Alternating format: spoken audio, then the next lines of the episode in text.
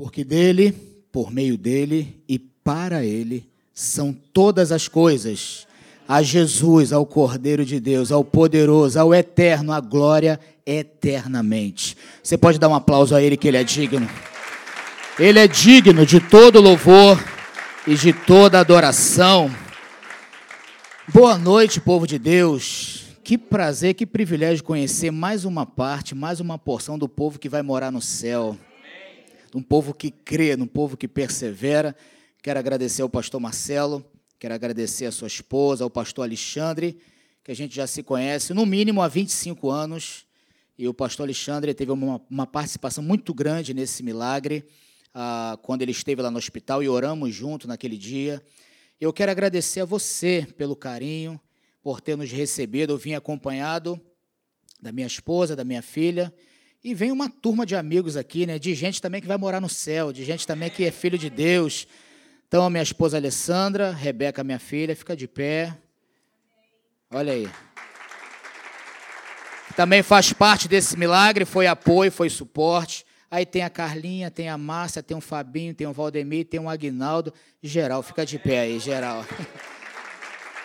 Amém. Graças a Deus. Queridos, eu quero compartilhar ah, algo que é uma realidade na minha vida e na sua vida. A presença de Deus e a atuação do poder de Deus. Eu quero compartilhar com vocês e quero contar aqui alguns detalhes para você entender, para nós crermos que Deus é um Deus que trabalha em todos os momentos da nossa vida. No dia 25 de fevereiro de 2018, um culto na nossa igreja.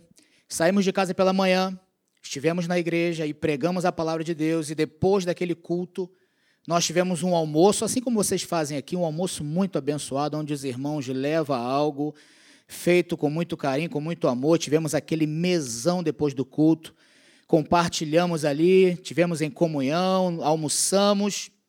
E quando eu cheguei em casa, aquele coração de pastor já pensando no culto da noite.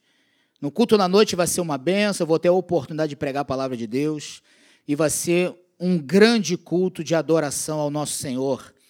Só que as coisas nem sempre saem do jeito que a gente espera. Fala para o teu irmão, as coisas nem sempre saem do jeito que a gente espera.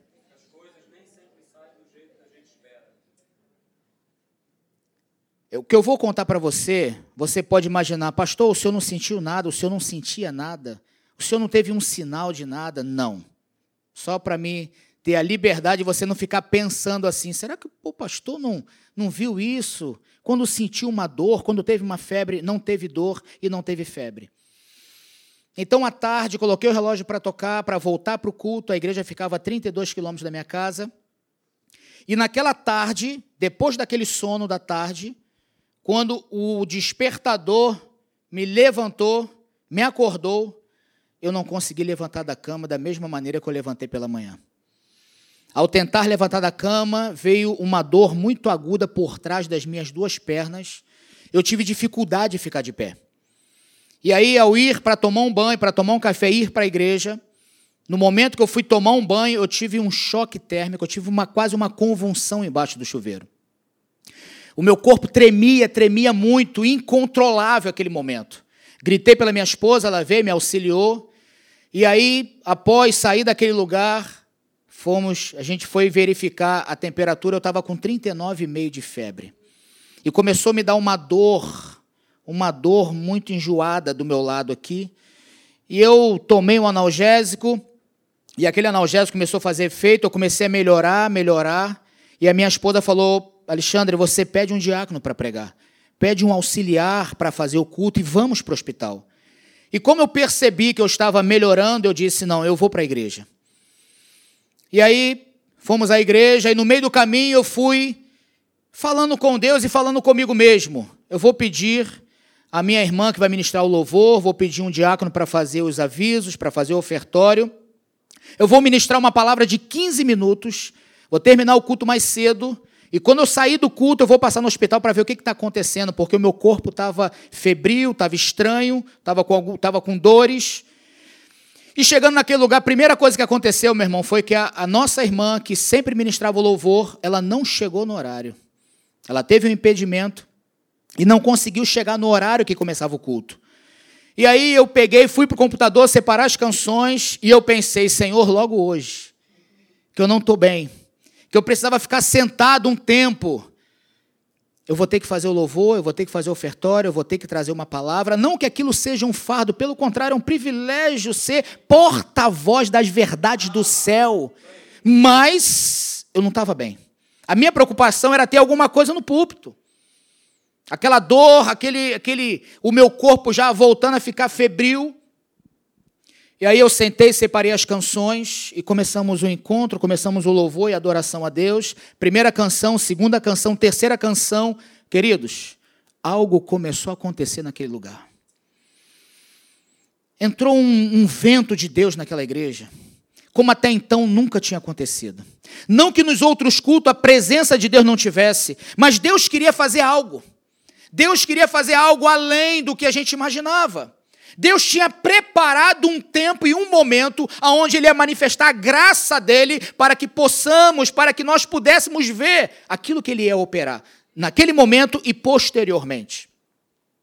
Começamos a ministrar aquelas canções, gente se ajoelhando, gente deitando no chão, gente clamando, gente pedindo perdão, gente sendo batizada no Espírito Santo, gente sendo renovada aquele momento na igreja tamanho que você não consegue parar o culto, você não consegue parar para entrar no aviso, você não consegue parar para começar a pregação, você não consegue. Porque era um agir de Deus, era a vontade dele naquele momento. E aí eu percebi aquele ambiente, chamei as pessoas para frente, as pessoas chegaram na frente, e as pessoas tiveram a mesma atitude de levantar as mãos, adorar a Deus. Sabe aquele novo cântico que você deixa fluir do coração, gente pedindo perdão, se ajoelhando, sendo batizado, aquele momento tremendo de Deus naquele lugar. E num determinado ponto, determinado momento daquele movimento de Deus, Deus falou ao meu coração: eu estou dando uma semente para cada um. Deus falou ao meu coração. Eu estou dando uma semente para cada um. Cada semente tem a sua espécie e a pessoa vai ter que saber a hora certa de semear.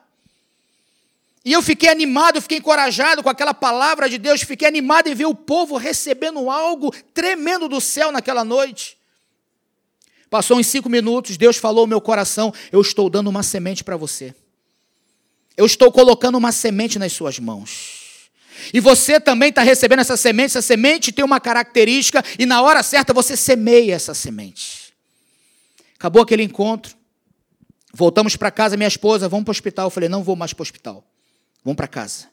Cheguei em casa, fiquei vendo um programa, minha família foi dormir. E naquele momento eu sentado no sofá senti uma pontada muito forte do meu lado.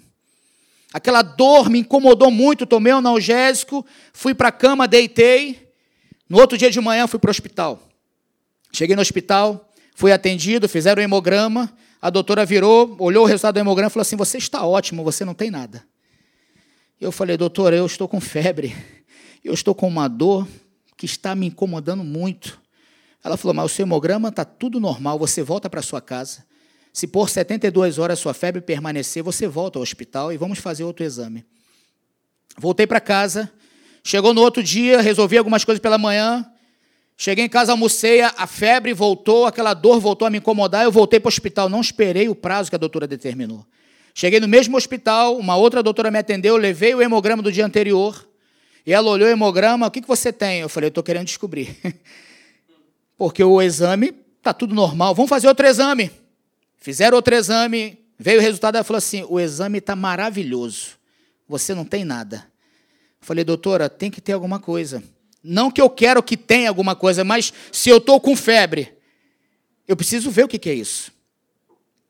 E ela olhou, olhou, olhou para mim, mas você está muito bem. Eu falei, doutora, eu estou com febre, eu estou com uma dor. Eu falei, não tem uma outra maneira de ver.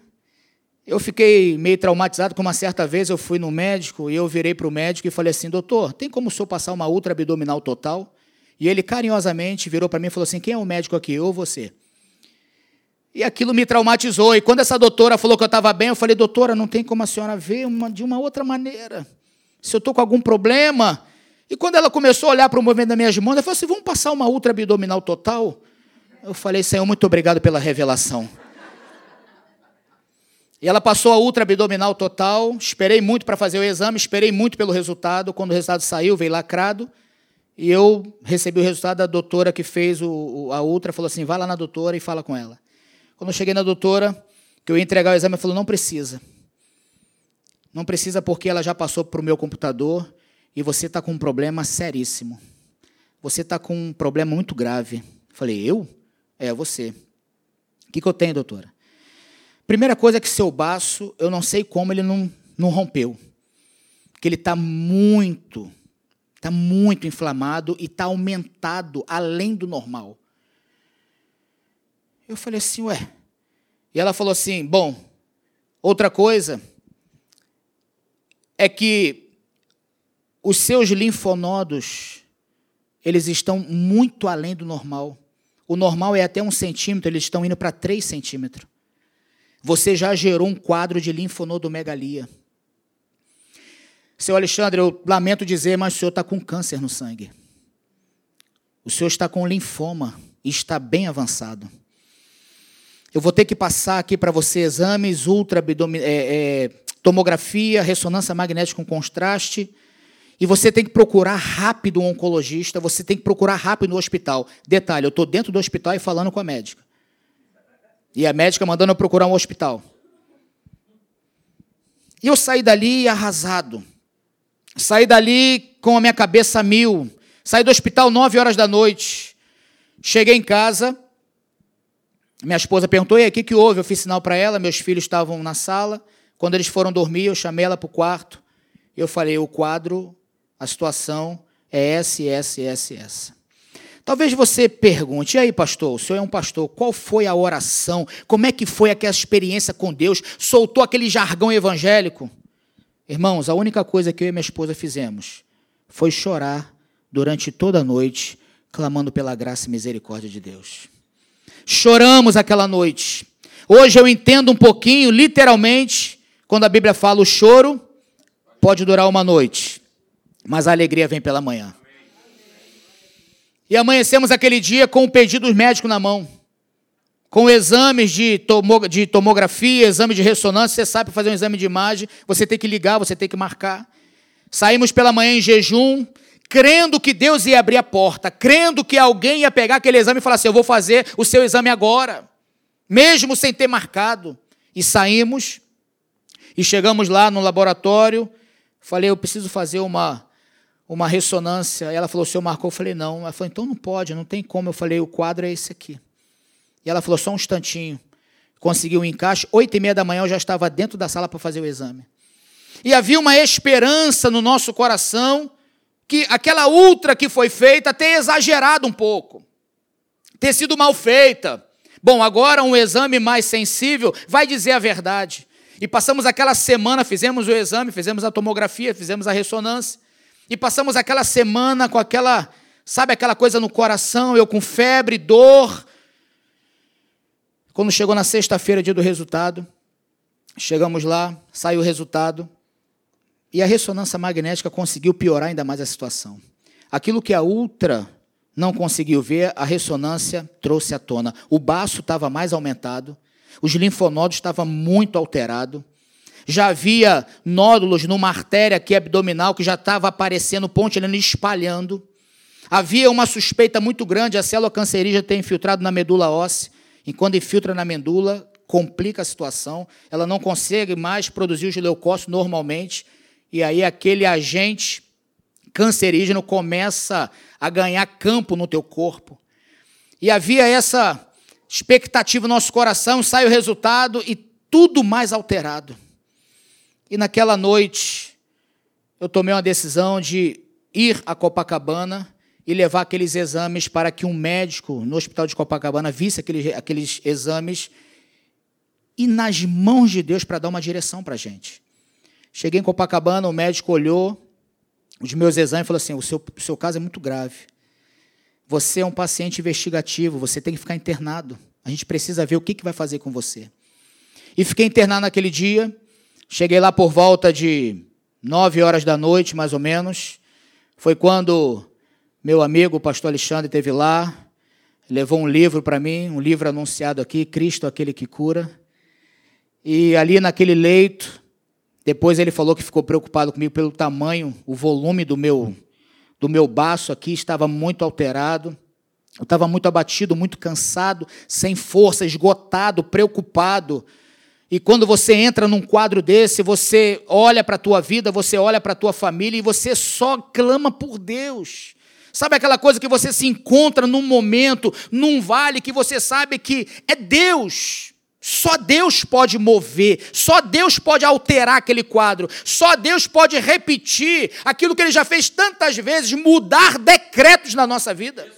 Que a vida muitas vezes impõe, que o diabo tenta impor, tenta nos cercar, nos sitiar, só Deus pode mudar. Havia um decreto sobre Sedraque, Mesaque e Abidinego, vocês vão morrer por não adorar ao rei, à estátua do rei, então que morramos, mas a este rei e a essa estátua nós não adoraremos. E Deus mudou aquele decreto e não só salvou a vida daqueles três, mas fez com que o rei se prostrasse diante do rei dos reis havia um decreto, havia uma sentença, havia uma enfermidade já avançada que com certeza poderia nos levar a óbito. E era necessária uma intervenção divina. Eu tenho uma boa palavra para você, que a intervenção divina está valendo para hoje.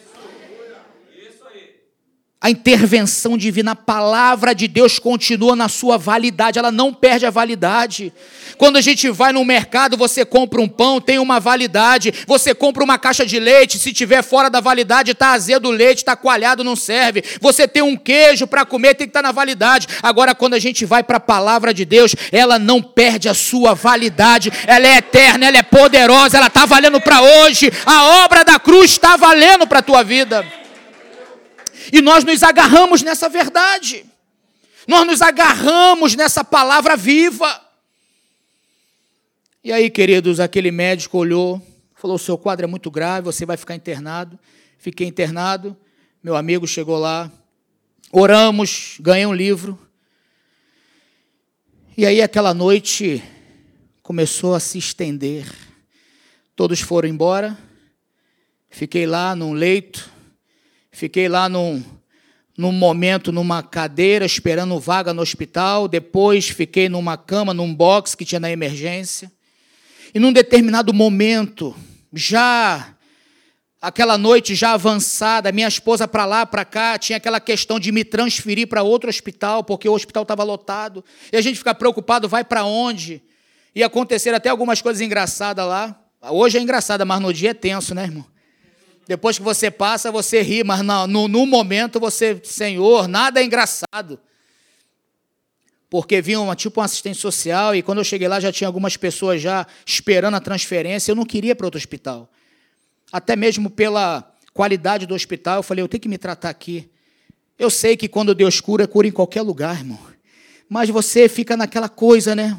Poxa, eu queria ser tratado aqui. E tinha algumas pessoas já conversando tipo, com uma, uma senhora, tipo uma assistente social, dizendo: Ó, oh, você não tem mais condição de ficar no hospital, não pode mais passar de 24 horas na emergência, ou tem que ter um quarto, ou tem que ser transferido. Não pode mais. E aí, algumas pessoas sendo transferidas e bicuda, não queria ser transferida, e aquela coisa. E aí a moça chegou para mim e falou: Senhor Alexandre, o senhor, vai, o senhor vai ter que ser transferido também. Aí eu fiquei assim, e ela começou a conversar comigo, aí saiu vaga em alguns hospitais e tinha uma moça atrás olhando e ouvindo a conversa. E ela começou, ó, tem uma vaga no hospital tal, não vou falar nome aqui. Quando ela falou uma vaga no hospital tal, eu fiquei olhando para ela e a moça que estava atrás fez assim para mim, ó. Não vai não. E eu olhei para a moça e a moça me perguntando, e aí, senhor Alexandre, o senhor vai aceitar? Porque você tem que autorizar. E eu, hã? o senhor vai para o tem uma vaga num quarto no hospital tal, é a moça. Aí eu, o tic-teco agarrado, né, irmão? Não sei. E ela, e aí, Eu falei, não, não vou, não vou esperar outra. vou, vou esperar outra vaga. Depois saiu outra vaga. Uma vaga num bom hospital. A minha esposa estava vendo tudo isso. E ela falou: saiu uma vaga no hospital tal, minha esposa, eu quero. Tá tudo certo, tá. Cinco minutos depois, o moço falou assim para minha esposa: Ó, oh, não vai poder, o Alexandre poder ir mais para lá, não. Porque o doente que estava no leito, ele teve alta, por isso que a gente está ligando, porque o quarto foi desocupado. Quando ele chegou na porta do hospital, começou a passar mal, voltou para o leito de novo. Aí tu fala assim, satanás sujo, né, irmão?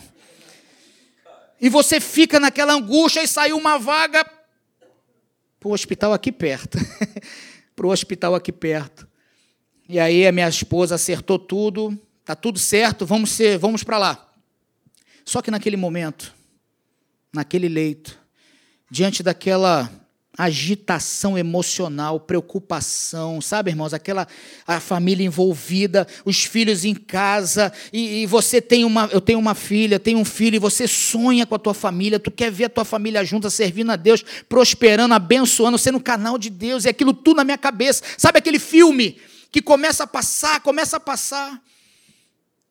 Eu de roupão, estava muito abatido, muito cansado, e eu sentei naquela cama e eu comecei a falar com Deus. Irmãos, eu, a primeira coisa que eu fiz foi: Jesus, meu amigo, senta aqui no meu leito, que eu quero conversar contigo. Senta aqui nessa cama. Eu creio que tudo que tu disseste na tua palavra está valendo. E o Senhor disse que estaria conosco todos os dias da nossa vida com muita simplicidade, como um amigo chama o outro. Sabe aquela questão que você manda um zap para um amigo, mas o zap não serve, você tem que estar tá olhando para ele. Você tem que apertar a mão dele, você tem que abraçá-lo, você tem que chorar no ombro dele, a camisa dele tem que ser seu lenço. Eu falei, Jesus, senta aqui do meu lado que eu preciso conversar contigo. Tu és o meu Deus, tu és o meu amigo. E eu comecei a rasgar a minha alma, querido. Comecei a falar: Senhor, eu tenho te servido, eu creio em ti, tu és um Deus de amor, de graça e de misericórdia. Tu pode mudar essa situação. Tu não és só poderoso, mas a tua vontade é de curar, é de salvar. E eu tenho aprendido isso, querido. Eu não só sei que Ele pode fazer todas as coisas, mas agora ainda mais eu sei que Ele quer fazer todas as coisas em nós e através de nós. E eu comecei a rasgar minha alma para Deus, falar com Deus, clamar por Ele e dizer: Deus, eu tenho te servido, eu tenho te buscado, eu sei que tu és um Deus presente, fiel, todo-poderoso. Eu tenho sonhos, Deus.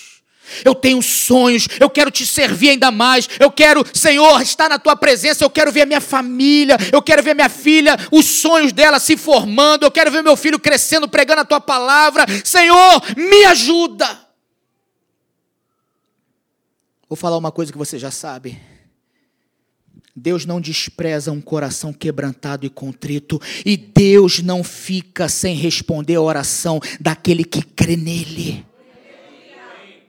Deus não se omite em responder. Deus não se exclui da nossa dor. Você está aqui, está passando aflição. Deus não se excluiu da sua luta. Deus não se excluiu da sua aflição. Ele está presente. Só que às vezes nós não entendemos a maneira como Ele trabalha.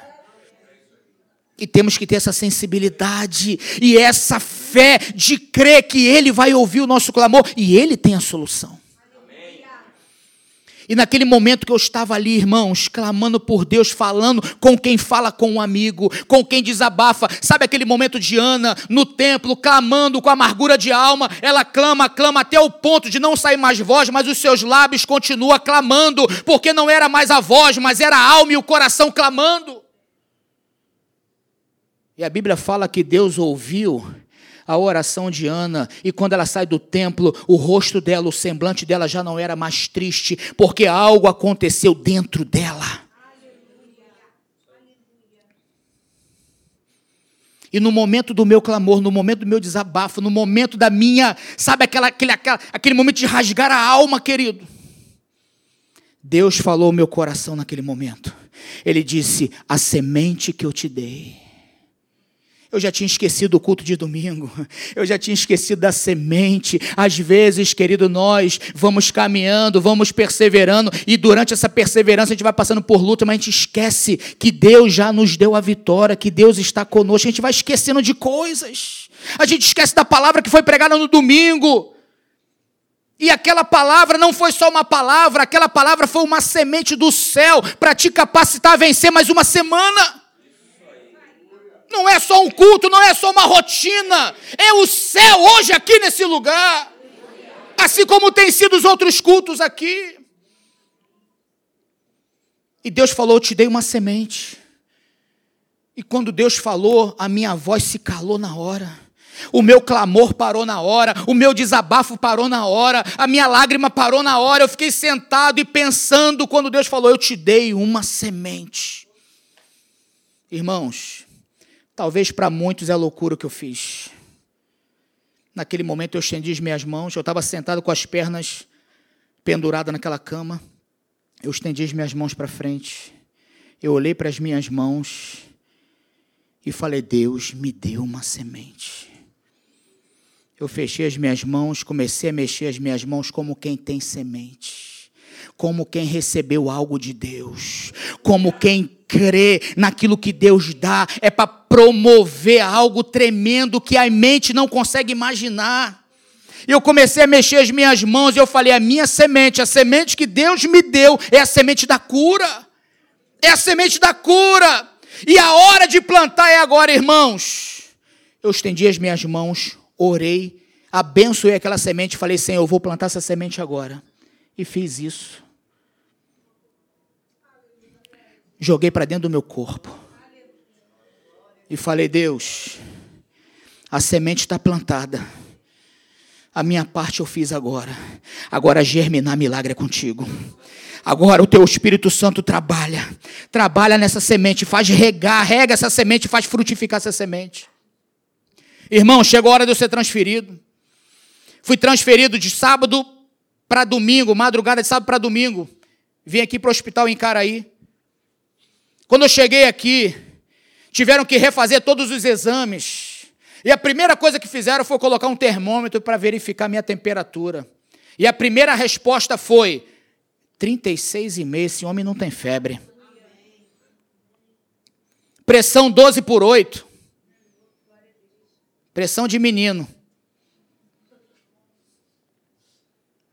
E os médicos começaram a olhar o prontuário e começaram a olhar o meu estado e eles começaram a dizer: o corpo dele não condiz com o que está no laudo. O que era para ser uma internação para fazer uma vídeo para tirar um gânglio linfático para biópsia Aquilo seria um procedimento rápido, de dois dias. Fiquei 12 dias internado. 12 dias internado. Porque o meu corpo não mais mostrava os efeitos da enfermidade.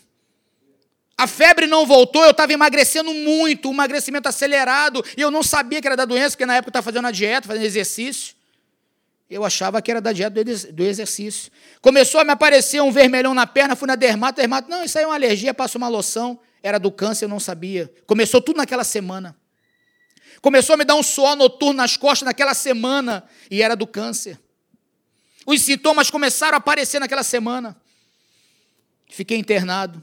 Durante 12 dias, durante 12 dias, o evangelho foi pregado naquele lugar.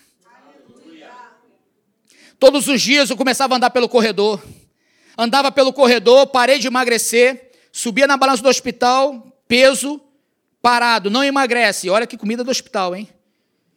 A tendência é emagrecer, né?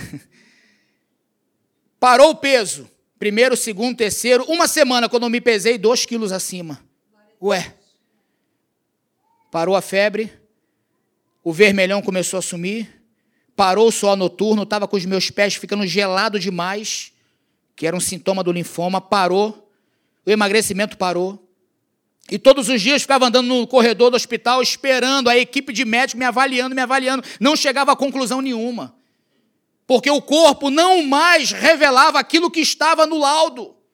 O laudo era uma coisa e os sintomas do meu corpo era outra. E todo dia passando por aquele corredor, andava naquele corredor, olhava assim para dentro dos quartos e um quarto próximo ao meu tinha um senhor de cabeça branca deitado. Toda vez que eu passava, eu olhava, ele me olhava junto. Eu falei, gente, eu preciso perder essa mania ficar olhando para dentro do quarto dos outros. Coisa feia, dando mau testemunho. Aí passava, mas eu não aguentava, olhava. Passou no terceiro dia, mais ou menos, quando eu estou passando, aquele senhor foi para a porta. Ele chegou bem na porta. Quando eu vim de lá da, da parte do elevador, quando eu vim, que eu vi ele na porta, eu falei, Jesus, vai me dar uma bronca. Quando, ele, quando eu passei, ele, bom dia. Eu, bom dia, ele, tudo bem?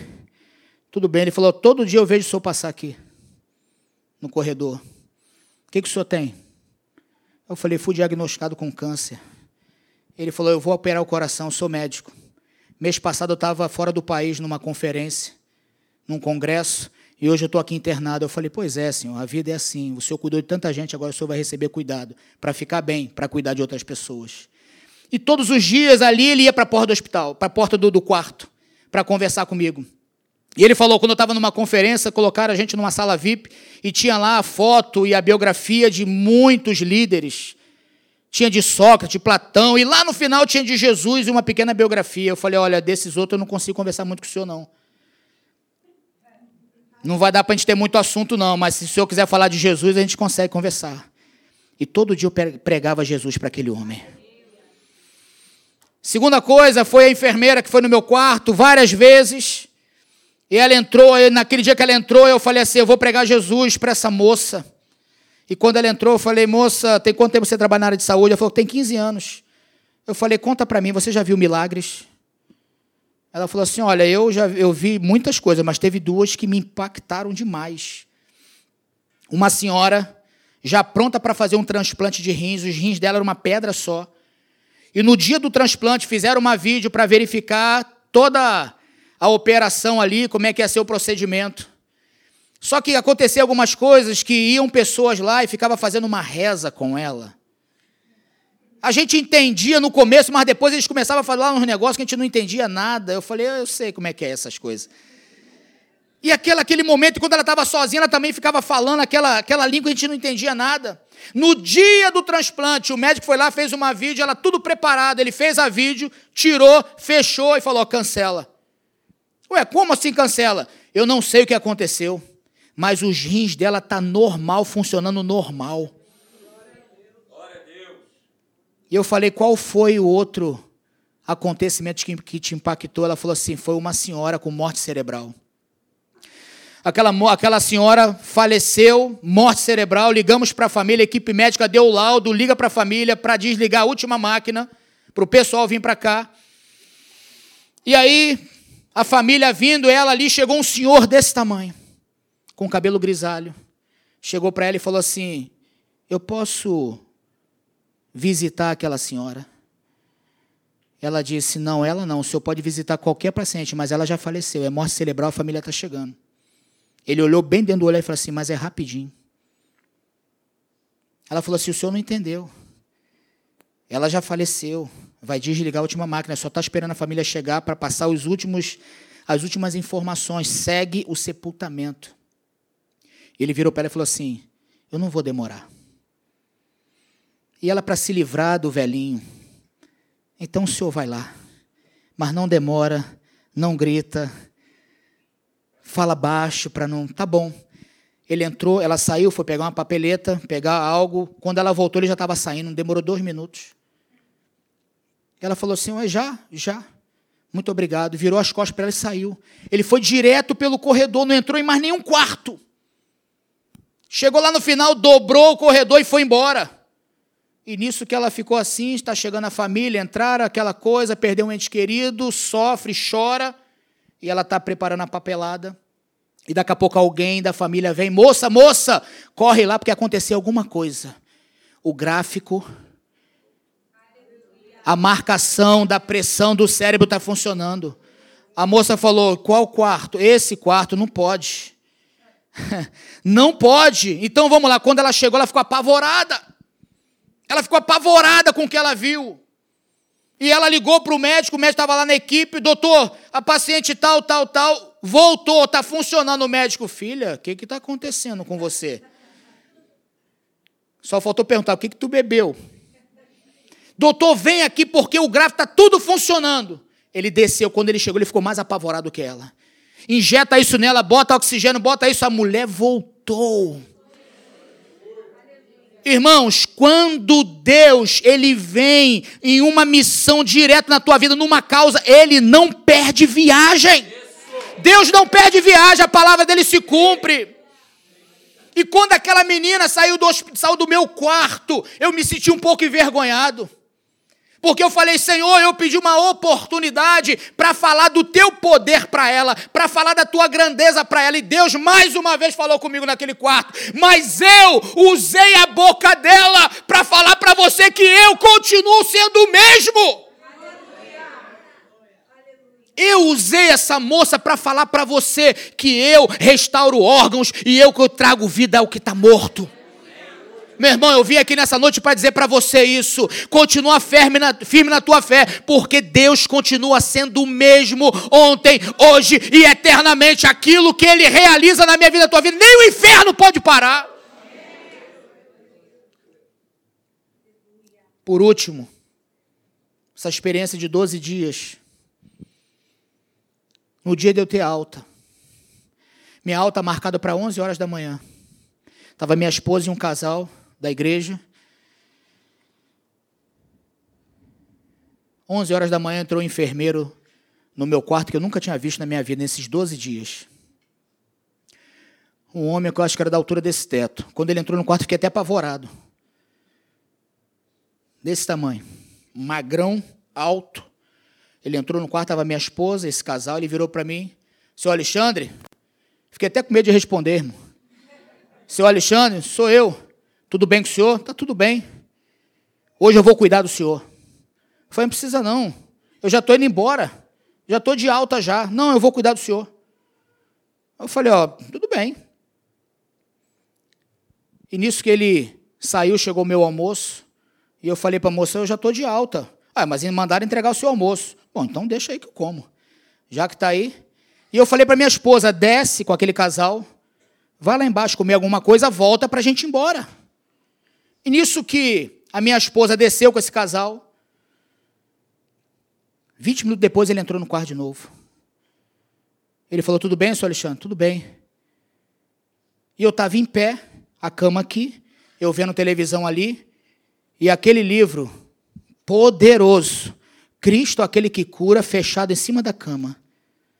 Quando ele entrou no quarto, ele olhou para o livro, ele olhou para mim, ele olhou para o livro, ele para mim, está tudo bem? Eu falei, está tudo bem. Qualquer coisa só pode me chamar. Eu falei, tá bom. Ele olhou para o livro e saiu. Quando ele olhou para o livro umas três vezes, eu falei, tem alguma coisa aí. Vinte minutos depois ele voltou. Eu nunca vi um enfermeiro visitar tanto um paciente como naquele dia. ele voltou. E aí, senhor Alexandre, está tudo bem? Está tudo bem. Se eu precisar de alguma coisa, o senhor fala comigo.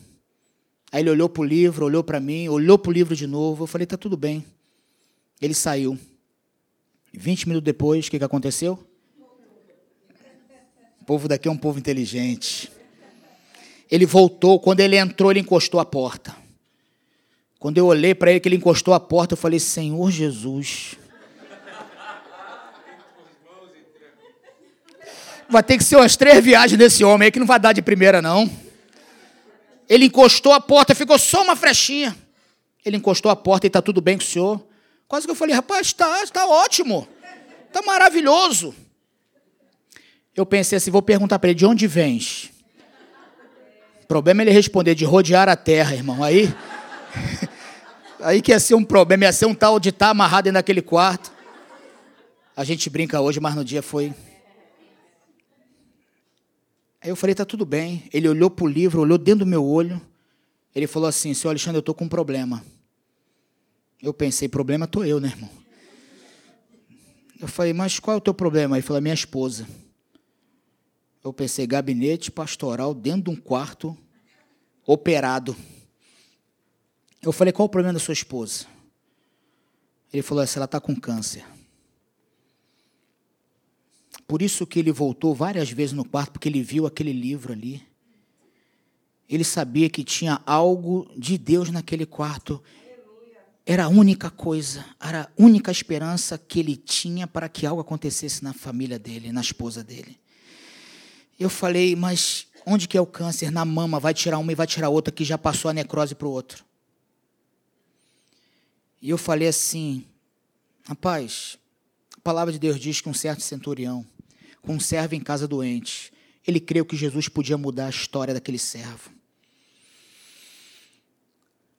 Ele disse: Senhor, não sou digno nem que tu venha na minha casa, mas basta uma palavra. E Jesus se admirou da fé daquele homem. Eu creio que se nós orarmos aqui, uma palavra de vida e de cura vai ser enviada à tua casa, chegará na tua esposa e a tua esposa vai ser curada. E eu perguntei, você crê? Ele crê, então fecha a porta. Aí eu cresci, irmão. Aí agora é minha vez, fecha a porta. Ele encostou a porta. Eu agarrei na cintura dele, olhei para ele. Tu crê? Ele olhou para mim, creio. eu creio. Falei, vamos orar. Irmãos, quando começamos a orar, eu pensei que a carne daquele homem ia sair do corpo. A carne daquele homem tremia, tremia, tremia, tremia muito, a minha mão não parava. Oramos, oramos, orei pela esposa dele, por ele, orei pelo hospital inteiro. Aí eu prendi ele dentro do quarto, irmão. Agora tu vai ouvir oração até. E oramos e oramos, ele sai, ele ficou. Quando acabou a oração, eu falei assim, e aí? Ele virou, olhou dentro do meu olho e falou assim: tá feito. Quando ele falou tá feito e saiu do quarto, a primeira coisa que me veio à minha cabeça foi o que Jesus disse na cruz: está consumado, está feito, está resolvido, o sacrifício está valendo, tudo que ele conquistou na cruz está valendo para mim, para você hoje. Aquele homem saiu do quarto, chegou a minha esposa, chegou o casal, contei tudo o que aconteceu. Elas não acreditaram. Que aconteceu isso tudo. Irmãos, sabe que hora que eu fui ter alta? 11 horas da noite. 11 horas da noite que eu fui ter alta, que o cirurgião tinha passado no INCA, tinha feito não sei quantas cirurgias, passou, veio ao hospital, fez não sei mais quantas cirurgias, chegou no meu quarto 11 da noite. Falei, caramba, doutor, vou falar o nome dele aqui. Caramba, doutor, tô cansado de esperar. Aí quase que eu ouvi ele falando, cansado, tô eu. Disse, parece que foram seis cirurgias, não foi? Seis cirurgias que ele fez num dia. Vim aqui te dar tua alta, tal, tal, tal. Amém.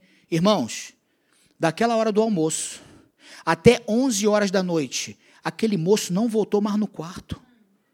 Aquele moço não voltou mais no quarto. Saímos, a equipe da enfermagem no mesmo andar. E aí? O enfermeiro assim, não, sei não. O enfermeiro alto, não sei. A primeira coisa que ele disse quando ele entrou foi que estava vindo de outra ala, não foi? Não, eu não sou daqui não, sou de outra ala, vou ficar aqui com o senhor hoje. E logo depois ele sumiu, saiu 11 horas da noite, aquele homem não voltou mais. Uma coisa eu sei, essa palavra poderosa e viva, ela chega. Ela não tem fronteira. Oramos aqui pela Tailândia, por pessoas lá. Irmãos, a gente não tem como imaginar o poder de Deus. A gente não tem como mensurar, medir, esquadrinhar aquele que é poderoso. Não temos como. Ele é poderoso. Saí, irmãos, voltei para casa. A doutora falou: oh, você vai para casa, você vai esperar o seu laudo da biópsia em casa. Naquela semana a gente sempre em contato, eu e o pastor Alexandre, sempre a gente conversando. E naquela semana eu fiquei incomodado, incomodado, incomodado por Deus. Fui até a doutora, passou o prazo, ó, vem aqui na, no meu consultório que já, chegou, já saiu o laudo da biópsia. Aí eu fui como, irmão? Estou curado. Estou bem, estava engordando, irmão, não sentia mais dor, nada apertava, tudo normal. Cheguei no consultório, sentamos. E eu falei, pensei, já sei que a doutora vai falar. Xandre, não estou vendo mais nada aqui. Porque uma semente de cura foi plantada. Quando ela abriu a boca dela, ela falou assim: Alexandre, você está com câncer. A minha esposa falou assim: qual é o, qual é o grau do câncer? Indo para o último estágio. Eu falei, doutora, eu estou muito bem. Aqui, ó. Eu na frente dela, irmão, desesperado, aqui, ó. Estou bem, não sinto nada. Ela falou, Alexandre, a tua biópsia está aqui, você está com câncer avançado, seus linfonodos estão muito alterados. O quadro de linfonodomegalia já está tá acentuado, o seu baço está muito grande. Falou para minha esposa, eu não sei como que o cinto de segurança do carro não deu uma hemorragia nele. Muito inflamado. E ficamos naquela tensão, falei, mas doutora, aí eu tive coragem, falei, doutora, passa uma ultra abdominal. Filma o meu baço que eu preciso ver algumas coisas. Ela falou: não preciso, está aqui um laudo. E outra coisa, quimioterapia, você vai voltar para o centro cirúrgico, vai implantar um catéter, você vai fazer biópsia da medula óssea. Se a, medula, se, se a célula cancerígena infiltrar, vamos ter que ver os seus filhos para ver quem tem medula compatível para transplantar medula em você. Já passei o coquetel de quimioterapia, seis meses de quimioterapia branca, vermelha, amarela.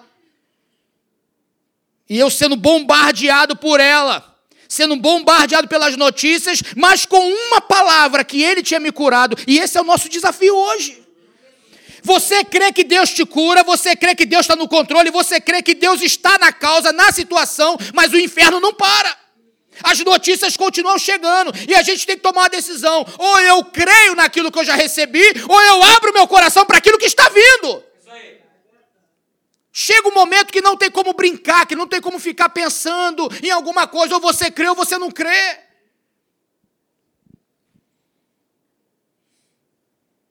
E eu saí daquele consultório sendo tentado a duvidar daquela semente de Deus. A gente é tentado a cada dia a duvidar daquilo que está registrado e que está valendo. A gente tem que ter essa sensibilidade, esse discernimento que a obra, o está feito de Jesus, o está consumado de Jesus, está valendo para mim, para você hoje. O mundo pode dizer o contrário, o laudo pode dizer, a doutora pode dizer, e ela não fala por mal, ela fala o que ela vê. Mas só que eu e você, nós não nos guiamos pelo que vemos. Eu e você não pautamos a nossa fé e a nossa vida naquilo que são coisas terrenas. Nós estamos pautados na palavra da verdade. É ela que prevalece na minha vida e na tua vida. Embora as nossas aflições, as nossas angústias e os nossos temores E ela falou assim: Eu não vou passar ultra para você. O seu quadro é esse. Voltei para casa, fiquei incomodado aquela semana. E aí, irmãos, eu fiz uma coisa pessoal. Não é regra para ninguém, é uma coisa pessoal. Falo por mim, eu fiz. Liguei para um amigo da área de saúde. E pedi, passei o número da minha carteirinha, do meu plano, e pedi o médico para me dar um, um, pedido de uma ultra. Passa uma outra que eu quero ver o baço eu não sinto mais nada, eu estou muito bem, eu quero ver o baço.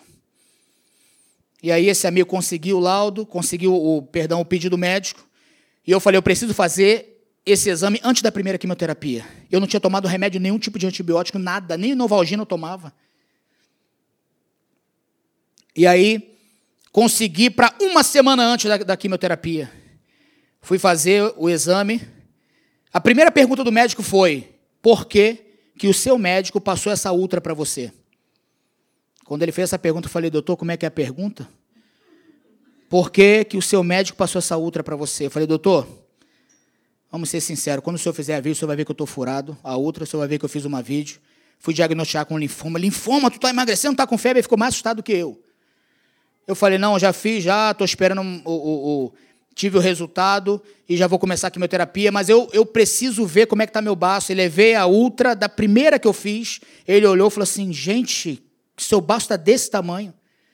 Deita aí, vamos fazer essa ultra. Deitei, ele ficou, ficou. Quando ele chegou no baço, ele ficou, ficou. Meu irmão, ele ficou muito tempo no baço. E aí você é tentado a pensar um monte de coisa, né? Por que, que o médico não sai daí não fala nada? A tua cabeça fica, sabe, irmão? E cabeça do ser humano tem que ser dirigida pelo Espírito Santo. Por isso que a gente tem que obedecer a palavra. Renovai-vos a vossa mente, a vossa mentalidade naquilo que é de Deus.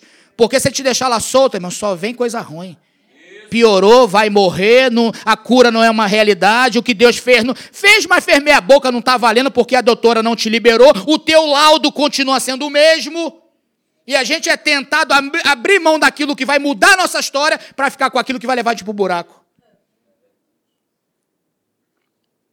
E aí ele ficou, ficou, ficou, ficou, bateu no meu ombro, me deu um papel toalha, pode limpar aí o gel, pode ficar de pé. Fiquei de pé, ele ficou 10 minutos digitando. E eu, doido, doutor, fiquei que aí, doutor, fala aí alguma coisa. Ele olhou para mim, falou assim: Ô Alexandre, rapaz, eu não sei o que aconteceu. Eu não tenho explicação para o que aconteceu. Mas o teu baço tá volume e tamanho normal, cor normal, funcionando normal, tudo normal o teu baço. Eu falei, aleluia, glória a Deus. E, e o. Irmãos, para você ter uma ideia, o meu laudo deu múltiplos nódulos em volta do baço. Múltiplos nódulos, não tinha como contar, e estava tomado por caroços, por nódulos. Eles separaram os maiores, tinha nódulo do tamanho de uma laranja. Esse foi o laudo. Tem um laudo em casa. Múltiplos nódulos. E eu falei, doutor, o baço está normal. Ele falou, tá, o baço está normal. E eu falei, os nódulos? Ele falou, está tudo aí. Ué. E os linfonodos? Está tudo alterado. O teu quadro de câncer continua, mas o teu baço está volume e tamanho normal. E os, e os nódulos? Está tudo aí em volta do teu baço, mas o teu baço está tamanho normal, funcionando normal. Irmãos, eu saí dali glorificando e ao mesmo tempo dizendo: hum. Oh, aleluia, glória a Deus. Aí acabar falar glória a Deus, mas e os nódulos? Está tudo aí. Irmãos, quando a gente tem uma palavra, quando a gente tem um, aquele, aquela, aquela, aquele posicionamento de fé, não espere do mundo aliviar o ataque contra a tua fé. Não espera. Não tem jeito. E aí, pastor, o que, o que fazer? Está curado ou não está? E aí, o que, que você diria? Está curado ou não está? Está curado. E aí, mas os nódulos? Deus está no controle. Irmãos, fui para o centro cirúrgico, implantei o catéter, tomar quimioterapia, quimioterapia pelo catéter, branca, vermelha, amarela. Quando eu fazia vermelho, eu tinha que chupar gelo para não estourar a boca em ferida de tão violenta aquela três horas de quimioterapia. Seis meses de quimioterapia. Com três meses, a doutora passou uma. Fiz a, a, a, biópsia da medula óssea, nenhuma célula cancerígena conseguiu infiltrar na minha medula. Minha medula estava limpa e produzindo leucócito normalmente. Deus me guardou daquilo ali também, daquele momento ali. E aí, a quimioterapia, três meses, a doutora falou: olha, geralmente eu passo uma tomografia, porque tem pessoas que o organismo não responde ao primeiro tratamento, eu tenho que mudar toda a formulação da quimioterapia, do medicamento, da dose, para fazer efeito. Vão fazer com você. Quando ela fez, com três meses, não tinha mais nódulos, os linfonódulos estavam tudo indo para o normal e o meu baço estava normal. Continuei o tratamento de quimioterapia. Com seis meses para frente, ela passou um outro exame. Aí começou a vir escrito: não há mais lesão nodular, linfonodos tamanho normal, baço normal. Quando foi agora em março desse ano, há dois meses atrás, fiz o último escaneamento do corpo. O laudo mudou de novo, referente ao baço. E aí, pastor, mudou como? Mudou para aquilo que Deus queria fazer. Sabe como é que veio o laudo? Baço, volume e tamanho preservado. E eu falei, qual é a diferença do normal para o preservado? É que o preservado é como se nada nunca tivesse acontecido com ele. Eu não vou exagerar em dizer para você que Deus me deu um baço novo. Eu não vou exagerar e dizer para você que Deus deu um rim novo para aquela mulher que ia transplantar o rim. Deus continua sendo aquilo que Ele é. Aliás, Deus faz exatamente aquilo que Ele é. Por que, que você é salvo? Porque Ele é Salvador. Por que, que você é filho? Porque Ele é Pai. Por que, que você é herdeiro? Porque Ele é o Pai de toda a promessa, de toda a riqueza. Por que, que você é livre? Porque Ele é o libertador. Aleluia. Aleluia, glória a Deus. Ele faz exatamente aquilo que ele é. A sua essência é manifesta em nós e através de nós. Eu quero encerrar esse testemunho dizendo para você que o meu último laudo agora, ele veio completamente diferente dos laudos anteriores. Nenhuma, não há critérios nesse paciente para dizer que ele tem câncer. É exatamente como está escrito. Não há lesão nodular. Baço preservado. Irmãos, durante a quimioterapia, a palavra da doutora para minha esposa foi: ele vai ficar debilitado, ele vai ficar prostrado. A quimioterapia é muito forte. Sobrancelha vai cair, os cílios vão cair. Aqui em cima a gente já, já, isso aí já não. Aleluia. Eis que tem companheiros de batalha aqui nessa noite. Aí quando ela olhou para mim, que eu olhei para ela, falou, não, aqui do lado. Eu falei, mas aqui do lado já passo já. Isso aí é o de menos. E você vai emagrecer mais. Você vai perder mais peso. Você vai ficar debilitado. Irmãos, seis meses de quimioterapia. Engordei 20 quilos. Tá uma luta para perder, mas engordei 20 quilos. 20 quilos. Quando eu ia para quimioterapia, próximo à casa do meu amigo ali, pastor Alexandre, eu ligava para ele, estou indo para lá. Aí ele falava assim: Você não está indo para tomar uma quimioterapia, você está indo para tomar uma vitamina de, de banana, tomar uma vitamina. Porque eu saía da quimioterapia, irmão, ia para casa, ia lavar carro, ia lavar quintal. Não teve um dia que eu fiquei de cama. Só que eu queria fugir da quimioterapia. Quando eu voltei para Deus e falei: Deus, por que, que o Senhor não curou o baço, tirou o nódulo e botou o linfonódulo no lugar? Você fica se questionando. Por que, que o milagre não foi completo? Irmãos, nem sempre o agir de Deus é da maneira como a gente pensa, como a gente imagina. Deus tem a sua maneira de trabalhar. E toda vez que Deus estabelece a sua maneira para trabalhar, é para a glória total e plena do nome dele. É Ele. O povo que estava no Egito poderia ter sido liberto na primeira praga, na segunda ou na terceira. Mas se você olhar a palavra, você vai falar, você vai ver que Deus endurecia o coração de Faraó. Faraó já estava caído. Faraó já estava rendido, Faraó já estava prostrado, Faraó já tinha contemplado a glória desse Deus vivo, mas Deus endurecia o coração dele porque havia um projeto celestial para ser estabelecido na terra e na vida daquele povo e na vida de Moisés. O povo é liberto, sai do Egito, você conhece a história, vai, quando chega diante do mar, como é que é? O mar abre, o povo está caminhando. Quem vem atrás? Faraó. Por quê? Porque Faraó era valente? Porque Deus endureceu o coração de Faraó. Para quê? Para que o nome do Senhor fosse glorificado em Faraó. Tem lutas na nossa vida, não é porque Deus perdeu o controle, Deus não perde o controle.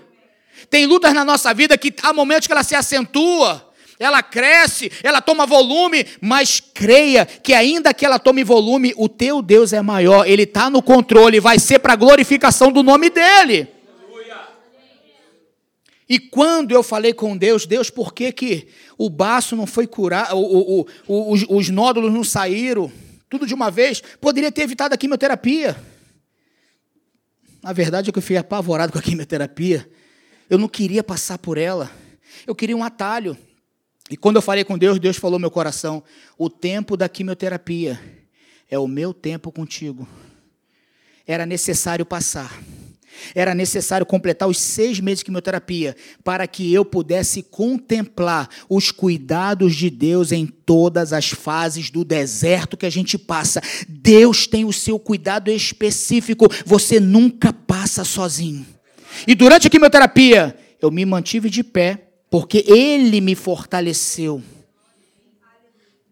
Engordei 20 quilos. Então eu vim aqui nessa noite, compartilhei com o pastor, vim aqui nessa noite para falar para você: o teu Deus, o nosso Deus, jamais perde o controle em qualquer situação da nossa vida. Jamais.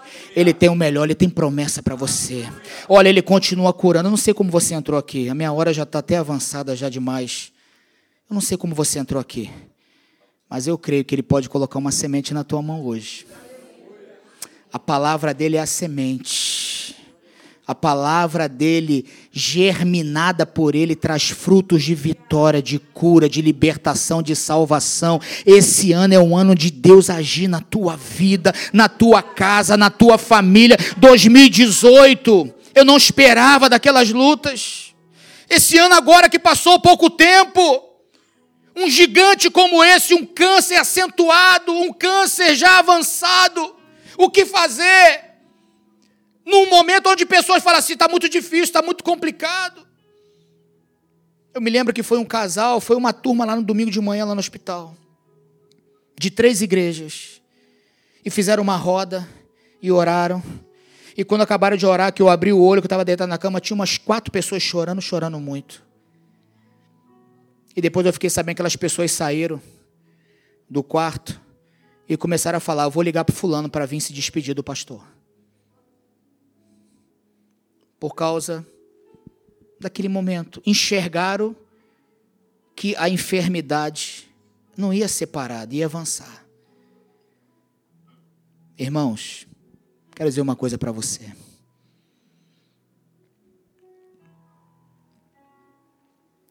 Deus ele está aqui. Ele está aqui neste lugar. E o agir de Deus, ele vai te surpreender. Eu queria que você ficasse de pé. Qual é a tua causa? Pastor, como é que você está? Estou bem. Estou bem. Estou bem no corpo, na minha saúde. E estou bem na fé. Avançando. Crendo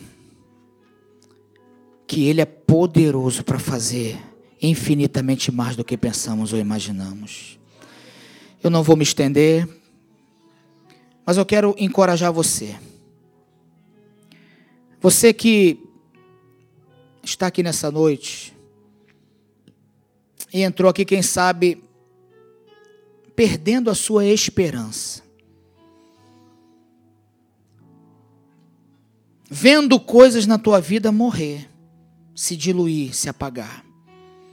Você sabe, teve dois versículos no livro, Cristo aquele que cura, que foi base para todo esse processo meu. Salmo 102, versículo 24 o salmista passando por uma aflição muito grande, ele disse: Senhor Deus meu, não me leves na metade dos meus dias, tu que vive de geração em geração. O salmista estava dizendo que o Senhor é Senhor sobre a morte e sobre a vida. Mas o salmista declarou: Eu não quero morrer. Talvez nessa noite, não literalmente, mas tem coisas na tua vida que está morrendo, um sonho. A tua vida de oração, a tua vida de consagração. E você tem que declarar nessa noite: eu não quero morrer. Eu não quero perder a fé. Eu não quero perder a esperança. Eu não quero perder a alegria da salvação. Eu não quero.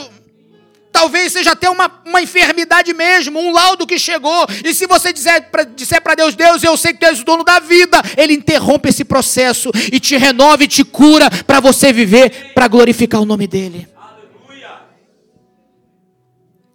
Outro versículo que me sustentou foi o Salmo 119, versículo 50.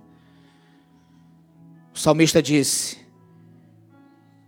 Dizia eu no tempo da minha angústia, o meu consolo é este: que a tua palavra me vivifica. A tua palavra traz ânimo novamente. A tua palavra gera saúde. A tua palavra gera vida, gera alegria.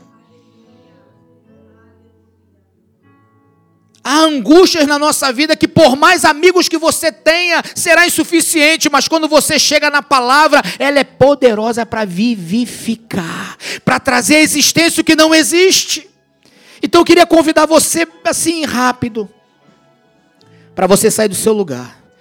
Você que está com uma enfermidade, seja ela qual for, você que tem vivido um tempo de aflição na tua vida, de angústia, tem visto coisas na tua vida se perdendo, parando, quem sabe até morrendo. Hoje é noite para você falar assim: Senhor, eu não quero ver isso perder na minha vida. Eu não quero perder. Sai do seu lugar, vem aqui à frente. Se você quer receber essa oração, os pastores vão estar aqui. Sai do seu lugar, vem aqui à frente. Abre o teu coração. Receba essa intervenção de Deus na tua vida. Às vezes a gente fica sem jeito, né? Fica sem jeito de ir lá na frente, o que as pessoas vão pensar? Irmãos, naquela cama não fiquei sem jeito de falar, Senhor Jesus, senta aqui do meu lado, que eu preciso falar contigo. Se você sair do seu lugar e você vier aqui à frente dizendo, Senhor Jesus, meu amigo, eu preciso falar contigo, a minha dor é essa, a minha causa é essa, toca na minha vida, muda a minha vida, Ele te cura de toda enfermidade. Ele te cura de toda enfermidade, Ele vai te consolar na angústia, Ele vai ser o teu socorro bem presente. Em nome de Jesus, sai do seu lugar. Sai do seu lugar, creia. Ah, Senhor, tu ama mais um pastor do que a outra pessoa? Não. O Senhor não vê o título em nós, o Senhor vê o nosso coração e a nossa fé. Ele vê a nossa entrega, Ele vê o nosso coração. Pai Celestial, em nome de Jesus, nessa noite nós clamamos a Ti, e nós cremos, ó Deus, que Tu és um Deus que poderoso para curar, para curar a alma, para curar o corpo, para gerar saúde espiritual e saúde física nessa noite, Pai, em nome de Jesus. Tu és um Deus que muda laudos, Tu és um Deus que anula decretos, Tu és um Deus que muda a nossa história. Oh, meu Pai, quebranta cada coração aqui, contempla cada coração aqui nessa noite, Deus. Corações que se rendem a Ti e ao Teu poder nessa noite, Pai. Em nome de Jesus, toque em cada um dos Teus filhos e filhas aqui nessa noite. Manifesta o teu poder neste lugar. A tua palavra viva venha trabalhar em cada coração aqui nessa noite. O Senhor me permitiu passar por essa experiência. E eu sei, Pai, que há pessoas aqui passando por lutas e dificuldades, passamos, passando por dramas. Gente que muitas, das, muitas vezes a sua companhia é o travesseiro que recolhe cada uma das suas lágrimas. Mas o Senhor é Deus presente, é Deus Emanuel, é Deus conosco, Deus que traz cura, Deus que manifesta glória e graça sobre nós. Toda enfermidade, em nome de Jesus, caia por terra nessa noite. Já foi cravada na cruz. Ele já levou sobre a cruz toda a nossa enfermidade. Oh Espírito Santo de Deus, trabalhe em corações aqui, Pai. Que caroços desapareçam, que o órgão volte a funcionar normal, que toda diabetes caia por terra, Senhor. Toda depressão seja repreendida em nome de Jesus. Toda tristeza de alma seja repreendida em nome de Jesus. O Senhor nos libertou, o Senhor é a nossa alegria, o Senhor é a nossa fonte de vida. Pai, essas pessoas recebem uma semente hoje. Essas pessoas recebem a semente da tua palavra, a tua palavra não volta vazia. A tua palavra ela cumpre o propósito estabelecido na eternidade para cada um de nós. Manifesta o teu poder. Senhor, nós não vamos desistir de crer a obra da cruz está valendo, a intervenção do Senhor em nossas vidas é maior do que qualquer barreira. Ah, Senhor, proporciona um tempo novo para o teu povo. Um tempo de vitória, um tempo de vida, um tempo de alegria, que nenhuma aflição venha paralisar, venha fazer morrer. Tu és o Deus do impossível, Senhor. Tu és o Deus do impossível, Senhor. Tu és um Deus que opera maravilhas, vai além, muito mais do que imaginamos ou pensamos. Tu és um Deus que ressuscita mortos. Tu és o Deus Todo-Poderoso, aleluia. Nada é impossível para ti, aleluia. Oh, opera no nosso meio nessa noite, Deus. Bendito seja o teu poderoso nome. Santo, santo é o Senhor. Aleluia, Pai. Enche cada coração com a tua palavra. Aleluia. Oh, Jesus maravilhoso.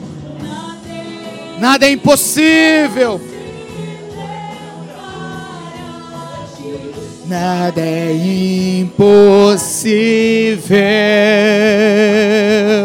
Nada é impossível para Receba nessa noite essa semente da palavra de Deus na tua vida. Tu és a cura. Creio que não tudo para mim. Aleluia, aleluia.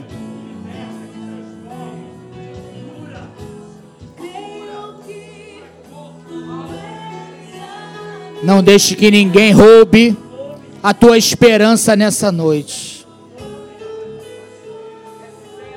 Não deixe que nada e ninguém roube essa noite da tua vida. A palavra de Deus, ela vai cumprir o propósito dela na tua vida e na tua família. Quem age na nossa vida é o Altíssimo, é o Eterno. Agindo Ele, ninguém pode impedir. Aleluia, aleluia. Tudo foi conquistado na cruz do Calvário. A obra da cruz está valendo, está feito, está feito. Aleluia, está consumado, está consumado, está consumado é direito teu, é nossa herança.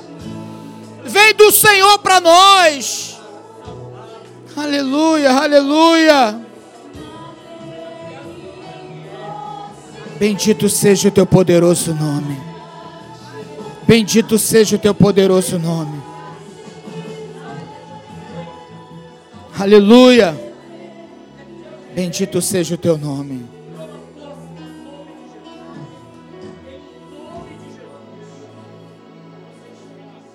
Aleluia, aleluia, aleluia. Deus não só pode fazer, mas Ele quer fazer. Ele não só pode, mas Ele quer. É a vontade de Deus. Queridos, olha, deixa eu falar uma coisa para você sobre fé. A fé, ela não anda por caminhos de possibilidades. Ou seja, há uma possibilidade, então a fé agora pode agir. Não existe isso. A fé não anda por caminhos de possibilidades. Qual era a possibilidade da muralha cair? Nenhuma. Humanamente, nenhuma. Qual era a possibilidade do leão não dar um beijo no Daniel? Nenhuma. Qual era a possibilidade de Sadraque, Mesaque e Abednego andar desatado dentro daquela fornalha? Nenhuma. Humanamente falando, nenhuma. A fé, ela não anda por caminho de possibilidade. A fé, ela abre caminhos em meio às impossibilidades. Eu quero liberar essa palavra na tua vida hoje. Você verá um novo caminho se abrindo, porque a tua fé está no Autor e Consumador de todas as coisas.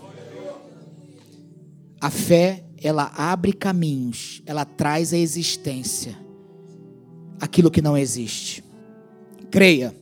Quando você olhar e enxergar a muralha, quando você olhar e enxergar o mar, você vai lembrar disso. Quando você olhar o teu gigante, a tua aflição, a tua dor, o laudo, você vai dizer: a fé na palavra, ela abre caminhos em meio às impossibilidades. A medicina pode dizer: não tem jeito. Porque a medicina diz isso. Não tem o que fazer. Já morreu, morte cerebral. Só falta a família vir aqui para sepultar. E vai um servo de Deus lá, ora e traz à existência o que não, já, que não existia mais. A fé, ela abre caminhos em meio às impossibilidades. Dá um abraço no teu irmão e fala assim: meu irmão, essa semana é uma semana de vitória para você. Essa semana é uma semana abençoada para você.